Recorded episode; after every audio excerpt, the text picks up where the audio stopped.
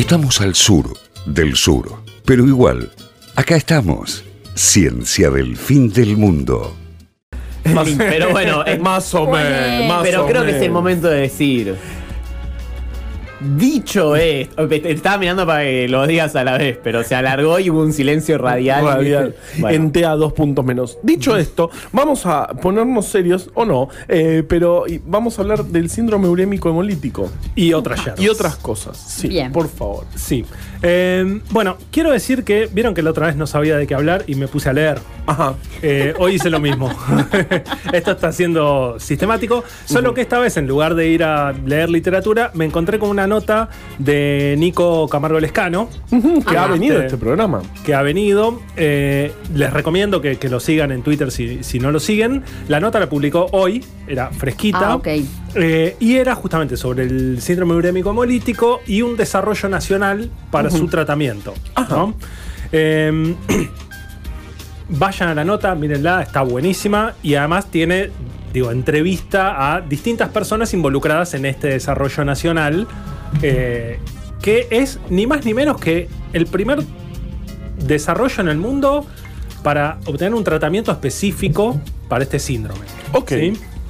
Es decir, no hay nada en el mundo eh, que pueda tratar este, este síndrome. Ahora, ¿qué es el síndrome paradito? ¿Qué es esto? Que, Sí. no, que me viene preguntando desde que dije que iba a hablar de esto en el grupo de Hizo WhatsApp. un montón de chistes, eh, Sí. como, pero, pero y es que el Mandé ese sticker que es fantástico de Cristina con un micrófono con cara de como. De- ¿Qué sé yo? Es muy difícil transmitirlo radialmente, ¿no? Pero bueno. Sí. Para mí Em, funcionó. Esta, este síndrome es en realidad una enfermedad que vieron que siempre las mamás, ¿qué te dicen cuando tenés que comer, cuando vas a comer una hamburguesa? Yo sé ¿Cuál que es la la- cosas muy bien porque la carne cuando está entera, las bacterias van a la parte exterior, pero como la hamburguesa está hecha de carne picada, ya ahí se mezcló todo, Bastante entonces todo bien. tiene que Muy estar cocido. pero muy bien. Muy bien. Muy bien. bien. Todo tiene que estar cocido porque si no está bien cocido, sobre todo las, los alimentos con carne picada, y es el principal, como muy bien lo explicó este, nuestro jefe, eh, en la carne entera las bacterias quedan en la superficie y es lo que está en contacto con el fuego y se mueren las Se bacterias. mueren, claro. Aunque adentro esté jugosa la carne, ¿no? Eh, Esa digo, parte, digamos, está estéril. para quien le guste Claro. eh, que esté jugosa. Eh, esa parte no tiene bacterias, Claro. no hay Claro. tanto problema, que no haya llegado tanto calor ahí adentro, porque tampoco había originalmente tantas bacterias ahí adentro. claro, tanta claro. carga Es- es- bacteriana no había. ahí. Claro, es tejido, músculo, qué sé yo, Claro. no, no hay. Ahora, ¿cuál es el ahí. problema de que haya bacterias así en términos generales? Bueno, las bacterias nos pueden enfermar, pero si llega a haber alguna en particular. ¿no? Es donde ahí empiezan algunos problemas más graves, ¿sí? La bacteria en particular que causa esta enfermedad es la Escherichia coli. Ah, pero es la que está en todos lados. en sí. todos lados. Ajá. De hecho, causa distintos tipos de, de infecciones. eh, muchas infecciones gastrointestinales. ¿no? El problema es que algunas variantes, algunas. Este, sí, Cepas, variantes, cepas, cepas. de Escherichia coli son bastante guachas y tienen en su genoma ¿sí? los genes para fabricar una toxina Sí. que ahí es donde empieza el problema relacionado con el síndrome urémico hemolítico. Es decir, no todas las Escherichia coli tienen la capacidad de fabricar esta toxina. ¿sí? Ok. Em, ¿Qué es lo que, digamos, no solo la carne picada es el O sea, problema? es, E. coli que está en las eh, de, de vacas. Algunas cepas de coli de vacas tienen la capacidad de generar esta toxina. Exactamente. Ok. Em, típicamente la, la coli que genera este- esta enfermedad es la llamada O157H7, ¿sí? que tiene que ver con... Más fácil este, pueden poner. sí, tiene que ver con caracterizaciones de moléculas que tienen las bacterias Claro. en su superficie. em, y por eso digo el O157H7, ¿no? Eh, no importa. La mayoría de las personas que desarrollan esta enfermedad están infectadas con esta bacteria. Eh, con esta variante de la Escherichia coli, que también puede estar presente en verduras, ¿sí? verduras mal lavadas, Claro. ¿no? Claro. Porque de nuevo, si pensamos que tiene que ver con, con el- Pero no es el cólera. no es el cólera. O sea, No, hay pero- que lavar la verdura por el cólera y por esto. Hay Exactamente. que lavar la verdura. Hay que, hay que lavar. Realmente hay que Por lavar- favor, lavar la verdura. Sí. Pero alcanza con pasarle ahí un de agua, Eh, así no, nomás. no. No. No. No, para lavarla bien hay que sumergirla en agua con un gotas de, de O lavandina. sea, yo me estoy por comer una manzana, está bien que es una fruta, no es una verdura, pero calculo que es lo mismo. sí. Y le paso ahí con la mano, prendo la canilla, ¿no? Eh, y como que no. no, todos hacemos eso. Sí, sí, por eso pregunto. porque No, todos- todos no. Yo- Eriquita bueno. no hace eso. Eriquita lava las verduras. Me imagino. Solo en la pandemia Yo, las yo lavábamos. la, ¿verdad? la fruta la suelo pelar.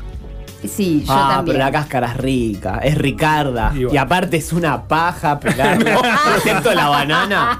La man- pelar una manzana es un. Yo saco, yo, yo si pelo una manzana, el 75% Claro, de la la manzana, se va. Claro, la forma fácil de pelarla es cortar tipo transversalmente, pero como es esférica, Yo, hay un eh, problema eh, matemático. Hay Pa- Pablo Groisman, anotate ese- Ah, En, bueno, en mi trabajo eso. soy conocido como este, el, el fanático pelador de manzana El porque dejo, muy poquita cantidad de manzana en la cáscara. Y, sin que se quiebre, microtomo. o sea, es, es una sola tira de manzana ah, mientras voy girando. Y eh, Claro. se queda todo en una sola tira. Y formás de nuevo la manzana vacía. Sí. Me vuelvo loco. pero este, desperdiciando la menor cantidad de, de Wow. fruta. Eh, pero bueno. eh, ¿Qué pasa con esta toxina, básicamente? Digamos, la bacteria causa una gastroenteritis, ¿sí? Pero cuando la bacteria empieza a fabricar la toxina, empieza a aparecer este, una hemorragia, ¿sí? O sea, ya hay una Mm. diarrea sanguinolienta. Perdón La este, gente que está la comiendo. oyentada, Perdón a los que ¿no? están comiendo. Pero esto es lo que pasa. El 90% de las personas Sí. consiguen controlar a la bacteria, superar ese cuadro de gastroenteritis y listo. Ajá. Pero hay un 10%, ¿sí? En donde la toxina consigue acceder al resto del organismo y es donde se desarrolla el síndrome urémico hemolítico, ¿sí? Que empieza a afectar a otros órganos, fundamentalmente el riñón y el sistema nervioso central. ¿sí? Ah. Puede Sí. afectar a otros órganos, pero los principales blancos son el riñón y el sistema nervioso central. Que eso es lo que quiere decir síndrome, ¿no? Es cuando múltiples órganos son afectados por algo. Exacto, y todos están afectados por la no toxina. tenía, eso es un curiosidad, ¿eh? Ah, O epa. sea, eso puede entrar en el tercer mundial de curiosidad. Sí. Ahora, ¿cómo se trata esta enfermedad? ¿Sí? La realidad es que, como les dije al principio, la No, nota de Nico. Camargo Lescano indicaba el único tratamiento que está siendo desarrollado en el mundo. Ajá. Eso quiere decir que no hay tratamiento. Hasta ahora no, no hay. ¿sí? No hay tratamiento. ¿Qué se hace con las personas que empiezan a desarrollar el síntoma? El síndrome. Se, le- se le hace un eh, cuidado paliativo. ¿sí? O Uh, sea, se claro. tratan las eh, consecuencias de la infección, las consecuencias de la toxina. Se trata de hidratar al paciente. Claro. ¿no? Y si llega a verse comprometido el riñón, la salida es diálisis. Ah. ¿sí? O sea, no se puede hacer nada. Igual, para que se entienda, eh, corríjanme, pero entiendo que, por ejemplo, el COVID también. hasta se, se hacían Sí. cuidados paliativos, porque Sí. como no hay cura, Totalmente. también pasa, es una enfermedad que comparado con esto es mucho más Claro. sencilla. De hecho, Pero hay varias enfermedades que lo único que hay para hacer es trabajos paliativos, como bueno, que la pases lo menor mal posible. y, y esperar a que tu A propio cuerpo. propio la expulse. Sí. pueda ¿sí? superarlo. A ver, ¿cuál es el problema? Que puede haber compromiso renal que termine en trasplante. Claro. O sea, No, lo o sea- siguiente de diálisis es trasplante. Exactamente. Sí. Sí. Y algún daño renal se torna irreversible. Por eso se termina en trasplante. ¿no? Eh, y frente a eso es nada. Claro. Nada para Totalmente. hacer. ¿no? Qué Y tremendo. esto además, tengo que decir que afecta mucho a los niños. Exacto. De hecho, en todo el mundo se, se sabe que la población más afectada son los niños de entre 5 y 6 años de edad. Claro, por eso, por eso es el no vayas a McDonald's, eh, o sea, cuando, o sea, no lleven a los chicos a. McDonald's menores de 5 años. Exactamente. eh, eh, de no. hecho, hay, hay personas que son este, muy cuidadosas que lo que dicen es, no importa que la hamburguesa esté bien cocida, a un chico de 5 o 6 años o a un chico chico o a una chica chica, no les des hamburguesas. Es Una tautología, eso. Sí, no- Un chico chico. Este, no importa que esté bien cocida, ¿sí? no importa nada. Que no coman hamburguesa, que se Wow. coman un bife, eh, un bife. Además, entre Un bife de nosotros, muchísimo más rico un bife de chorizo que una hamburguesa. Totalmente. Sí, sí, sí. Ay, O sea, más barato un también. Totalmente. pedazo de vacío, digo, no sé por qué. claro.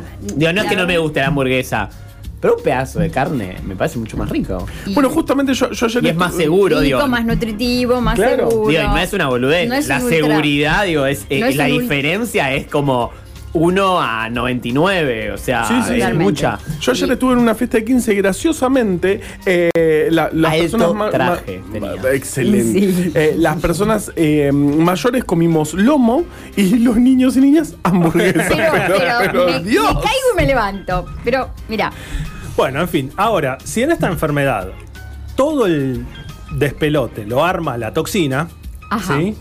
Digo, una cosa bastante lógica de pensar es, y vamos a neutralizar la toxina, Claro. ¿no? con una antitoxina. con una antitoxina. Y esto es tan viejo este, que fue inventado, entre comillas, eh, en el siglo favorito de Carva. ¿sí? Ya hablamos de esto. Siglo XIX. Emil von Behring, al final del siglo XIX, Que también es el siglo favorito de Pablo Molinari. Upa. que escribió dos prólogos en el libro de Ciencia al fin del mundo que pueden Que lo comprar pueden en bit.ly barra ciencia FM, porque esta parte se escucha en Spotify y la otra no. Sí. bueno, hace más de 100 años, Emil von Behring describió la Que era forma. bombero, ¿no? No. Ah, bueno. Describió la forma de neutralizar las toxinas del tétanos y de la Bueno, difteria. pero apagó un incendio igual. Sí, alto, alto incendio apagó. Está on fire. Bien.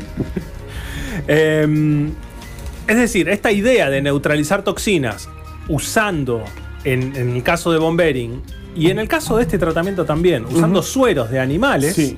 ¿sí? Digo, es una idea bastante veterana, ¿no? Von Behring la usó hace más de un siglo, Bueno, ¿no? Y con éxito. Sí, no, no es algo similar a lo que se piensa en, eh, co- como el tratamiento de suero de convalecientes. Un poco es, viene Es por ahí. exactamente el mismo tipo de terapia. Claro. ¿sí? O sea, no importa si. o sea, no importa tanto, sí importa. Pero hay diferencias. Pero la realidad es que lo que se hace es obtener anticuerpos que sean fabricados por otro individuo. Claro. De la misma especie o de una especie diferente. ¿No? Pero otro individuo fabrica los anticuerpos y. Se los inyectamos a la persona que está cursando la enfermedad en el momento que la está cursando. Tremendo. También hablamos de plasma de convalecientes en fiebre hemorrágica argentina como único tratamiento, sigue siendo hoy el único tratamiento. Eh, entonces, la, la idea del tratamiento no es una cosa súper novedosa. ¿Cuál es el problema del síndrome urémico hemolítico? Que la toxina es bastante guacha. Ajá. ¿sí? ¿Cómo se obtiene un anticuerpo? Básicamente se, in- se inyecta a un animal con la cosa contra la que le quiero generar los anticuerpos. Sí. Bueno, la toxina, este, la toxina Giga, que es el nombre que tiene esta toxina, es bastante guacha y hace como distraer al sistema inmune de cualquier mamífero para que fabrique anticuerpos contra una parte de la molécula que no es la parte tóxica, Changos. ¿no? Entonces, Es hermoso. O sea, es malísimo y hermoso Claro, al entonces- mismo tiempo. eh, un individuo inyectado con la toxina fabrica anticuerpos que no sirven para neutralizar Ah. Mm, la acción este, nociva de la Claro, toxina. pues si no me imagino que desde el siglo XIX debería, o sea, che, dale.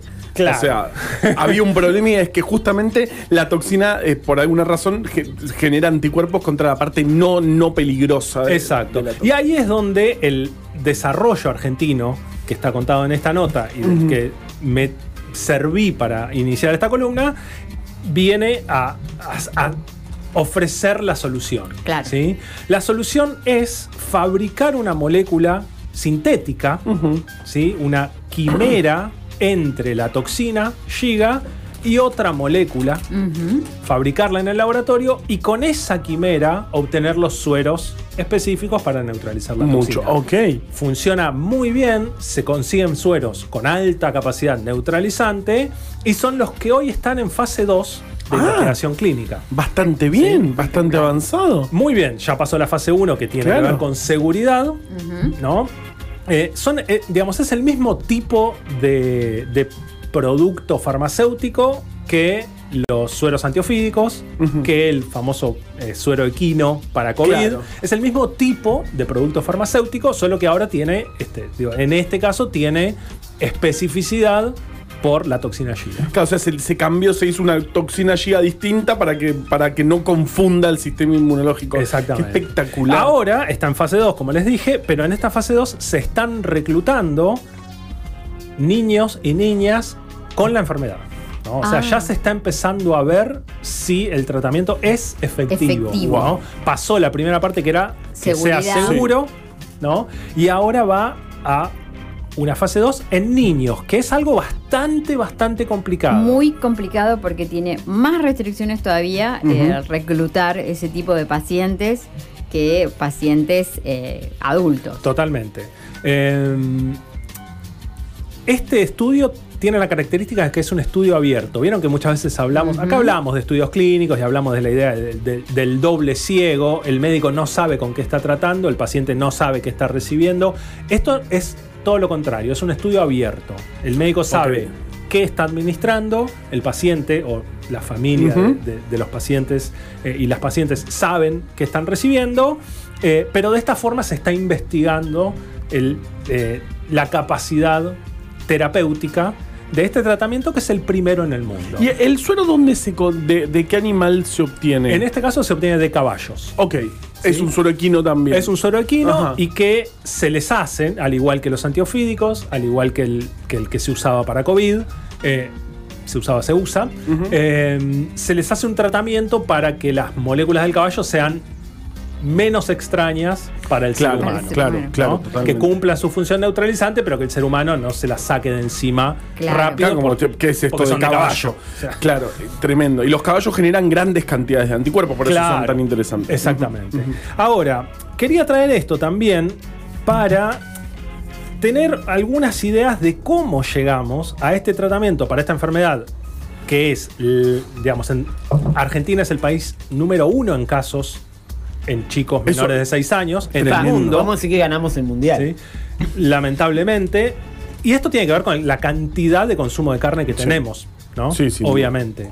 Em, Que viene bajando, más por una cuestión económica que por una cuestión cultural, hay que decirlo, pero viene bajando. Claro, pero la carne picada suele ser de las opciones más económicas. Acá la última que se deja de comprar. Este, Sí, no sé. no la más, la más, pero este, suele ser una opción un poco más económica.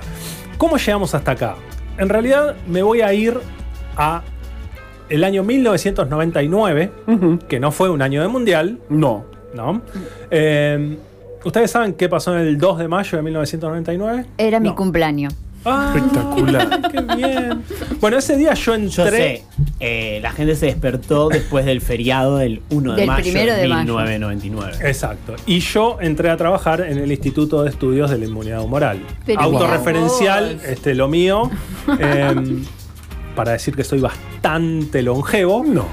Pero ese mismo año, en septiembre, salió publicado un trabajo realizado por un investigador del instituto al que yo entré, pero ya se había ido. O sea, en realidad firmaba con, la, con los dos lugares. A ver si porque lo conocí. El trabajo salió publicado después de que él ya había cambiado de lugar de trabajo. Lo conociste. Es el doctor Fernando Goldbaum, Sí, claro. ¿sí? que publicó un trabajo que se titula, lo voy a leer en castellano, La proteína citoplasmática de 18 kilodalton de la especie Brusela. Ok. Un ya antígeno. hablamos de los Daltons Sí. acá. Sí, pero no de eso. Ah, ¿son otros? Son otros. Ah, pero qué difícil la hacen, boludo. Después se quejan de que Eran la gente muchos usa los otro Daltons, sistema. eran como 50 primos. Eh, vuelvo. La proteína citoplasmática de 18 kilodalton de la especie Brusela, un antígeno útil para el, para el diagnóstico, es una lumacina sintetasa. Bien. ¿Qué es eso? Lo que Lumacina sintetasa es rarísimo. todo es rarísimo, ¿no? Pero si desglosamos un poco, podemos estar hablando de un paper de ciencia, de lo que se conoce como ciencia básica al 200%. ¿sí? Es decir, había una especie de bacterias, que son las brucelas, que causan un montón de infecciones, hay un montón de especies. Algún día hablaremos de eso, este, porque es una especie muy interesante Muy interesante. eh, que afecta mucho al ganado. Pero también al ser humano. Bueno, resulta que cuando se infecta con brucela cualquier animal, hay una molécula que el sistema inmune del animal enfermo la reconoce, pero como con mucha intensidad, que es esta proteína de 18 kilodalton. Sí. Eso es el tamaño, El tamaño de que la tiene proteína. la, la proteína. Chiquita. No importa, es chiquita, una proteína chiquita, chiquita. pero muy inmunogénica. Y lo que dicen en este paper es, bueno, es una lumacina sintetasa. O sea, una proteína ¿Qué que yo? sirve para fabricar lumacina. Ok. va. Pero que. Pero ese fue el primer paso para que hoy esté en fase 2 este suero. ¿Y cómo, digo, qué, qué tiene que ver la lumacina sintetasa de 18 kilodalton de la especie de Brusela con el suero para tratar síndrome urémico hemolítico causado por E. coli? ¿No? Bueno, resulta que acá es donde quería hacer un puente entre lo que se llama ciencia básica y se llama ciencia aplicada, ¿no? Como les digo, si ustedes ven el extremo del paper de- de- del 99 de la lumacina sintetasa, van a decir, bueno, esto es ciencia básica, Claro, 100%, es un, ah, gracias, ok, ¿no? ujú. Y si ven Claro. el suero desarrollado para el síndrome urémico hemolítico, van a decir, esto es ciencia aplicada, pura, Pura. este, es perfecta. Bueno, el investigador este, Fernando Golbón, es la persona que se encargó de unir esos dos lados del puente. Y en el camino se, re- se- se cubre todo el espectro, ¿no? Es decir, se, se conocen un montón de características de esta proteína, se la estudia, se ven las capacidades que tiene, y a partir de ahí, en algún momento dijo Fernando, "Eh, esto se puede usar como plataforma para generar anticuerpos en cualquier especie. Claro, Claro. espectacular. ¿Por qué? Porque es, como les dije antes, una proteína muy inmunogénica. ¿Qué quiere Claro. decir? Que cuando aparece en el organismo de algún individuo, el, el organismo fabrica muchos Para mí anticuerpos contra eso. Hay que instalar inmunogénico como piropo. Como, che, sos re inmunogénico. No, bueno, no sé, porque también puede ser muy malo. Es un puede ser muy reactivo. Claro. Muy, inmun- muy inmunogénica y muy chiquitita. Y muy chiquitita y muy fácil de fabricar en el laboratorio. Ah. Lo que Ah. hicieron fue entonces decir, bueno, vamos a usarlo como plataforma. Claro. Y le pegamos cualquier cosa que queramos, contra la que queramos generar anticuerpos, y listo. Y de paso cañoso. ¿Sí? O sea, se van a generar anticuerpos también camino- contra lo otro que, está- que tiene pegado esta chiquitita. Exactamente. En ese camino, el Estado financió un montón de proyectos de investigación de lo que podrían llamar ciencia básica. Perdón, perdón, ¿quién, quién financió el Estado, El Estado. argentino? El Estado argentino. El O sea, con mis quebrado. impuestos. El Sí. quebrado. Para la Concha de su madre. Para la lumacina, qué sé yo, de la Yo quiero que pongan esa. publicidades en la calle, boludo, no que gasten plata en eso. Y, y no solo financió la investigación para estudiar esa proteína de Bruselas, sino que también financió la creación de una startup. ¿Sí? ¿Qué es una startup? Uf. Es una. Es una estafa piramidal. O sea, esta- una startup es tipo lo que hace Mateo Salvato. Claro, o sea, hay que ponerse. eh, Una polera, una buena polera. Y una buena charla TED. Y decir, yo desarrollé esta startup. Claro, de- pero, pero eso se lo robaste a Bueno, a, a partir de. Después financia- nunca explicás bien de qué hace la startup. A partir de financiamiento estatal, se crea una startup que es Inmunova. ¿sí? Bueno, esta es buena. Es, Es, Este, es una empiece arriba. me perdí, me perdí. Eh, Por la traducción al español. Ah, startup. está, está, startup. Empezar Ah, arriba, no sé, algo así. Ah, me Eh, que se puede malinterpretar un poco ahora que lo pienso, pero no La importa. verdad que sí. Bueno, la cuestión es que Inmunova, que se crea con fondos privados y fondos estatales, empieza a desarrollar la idea de usar BLS, Brucella Lumacina Sintetasa, Ajá. para ser una plataforma inmunogénica para fusionarla a otras cosas y generar anticuerpos en individuos. ¿sí? A partir de esta idea, de esta concepción y del desarrollo de esta startup, en uno de los proyectos que manejaban, le pegaron la toxina Giga Claro. a la lumacina sintetasa y empezaron a inmunizar ratones y vieron que andaba, que se generaban sueros neutralizantes. Epa. Y quien te dice un ratón, te dice un sirve. caballo. Claro. ¿Cuál es el destino que tiene una startup? Salir al mercado, en el mejor de los casos. ¿no? Sí. Para salir al mercado necesitas un producto. Para tener un producto necesitas inversión. ¿Cómo suelen venir las inversiones? Yo sé. liberando el dólar, tomando un préstamo de 44 mil millones de dólares con el FMI, metiendo preso a todos los dirigentes políticos de la oposición. En parte, no. Correcto, también. En parte ya, ya lo dijimos. Vino en parte por el Estado. Yeah. El Estado puso una inversión grande. Pero también vino un privado, el grupo Insud, y se fusionó o terminó comprando la totalidad de Inmunova. Hoy Inmunova es una empresa del grupo Insud. ¿no? Y ahí es donde uno dice, bueno, el rol del Estado para impulsar lo que dice Matsukato, las etapas más riesgosas Estaba por decir de la que inversión. Matsukato estuvo con nosotros esta semana pasada en Buenos Aires, eh, elogiando incluso productos eh, bebestibles de Argentina y que bueno, ella es la que tiene el libro El Estado Emprendedor. Exacto, y lo que dice es, el Estado eh, eh, encara juega, las etapas más riesgosas y después un privado viene y compra aquellas, aquellos proyectos, aquellas compañías que tienen ya Claro. buena pinta y superada las etapas más riesgosas. Y entonces Mm. ahí uno podría decir, bueno, entonces este desarrollo, este medicamento, lo va a producir un privado y va a entrar en la lógica del mercado farmacéutico, del que también ya hablamos en este programa, y el Estado tendrá que comprarle a la empresa productora las dosis necesarias para asegurar el tratamiento de las personas que vayan a caer en los hospitales públicos ¿no? con esta enfermedad. Claro, o sea, el, el Estado pagó el desarrollo en la parte más riesgosa, en la parte donde casi Exacto. seguro que perdés plata y después compra el producto cuando ya. Bien, pero no quiero deprimirles tanto. Bien. ¿no? Y entonces les voy a dar el último dato. Los sueros eh, eh, animales para tratamientos son algo, como ya les dije, que se usa hace mucho, mucho, mucho tiempo y por lo tanto no pueden ser patentados. Ok. Pero en la estrategia para generar la inmunización sí puede ser patentado. De hecho, este desarrollo que les comenté de la BLS como este, plataforma está patentado y la patente es mixta entre la empresa y el CONICET. CONICET. Es decir, que cualquier regalía que se obtenga por el producto que Bueno, incluye bueno. el uso de esta patente, también va a generar fondos para el CONICET. Bueno, qué sé yo. Bien, va, o sea, mejor. Mejor. es un pequeño pantallazo de cómo en realidad nunca es todo nada. Me encanta, ¿sí? es muy complejo, Eh, digamos, eh, es, es la conclusión de siempre, pero no es, to- no, no- no es que el Estado... es- es- No es solo el Estado financiando y produciendo, porque digo, esto tampoco es fácil de producir y no es para nada fácil bancar los ensayos clínicos. No, Se requiere una cantidad de inversión enorme, gigantesca, que desde el Estado es muy difícil realizar y llevar totalmente. adelante.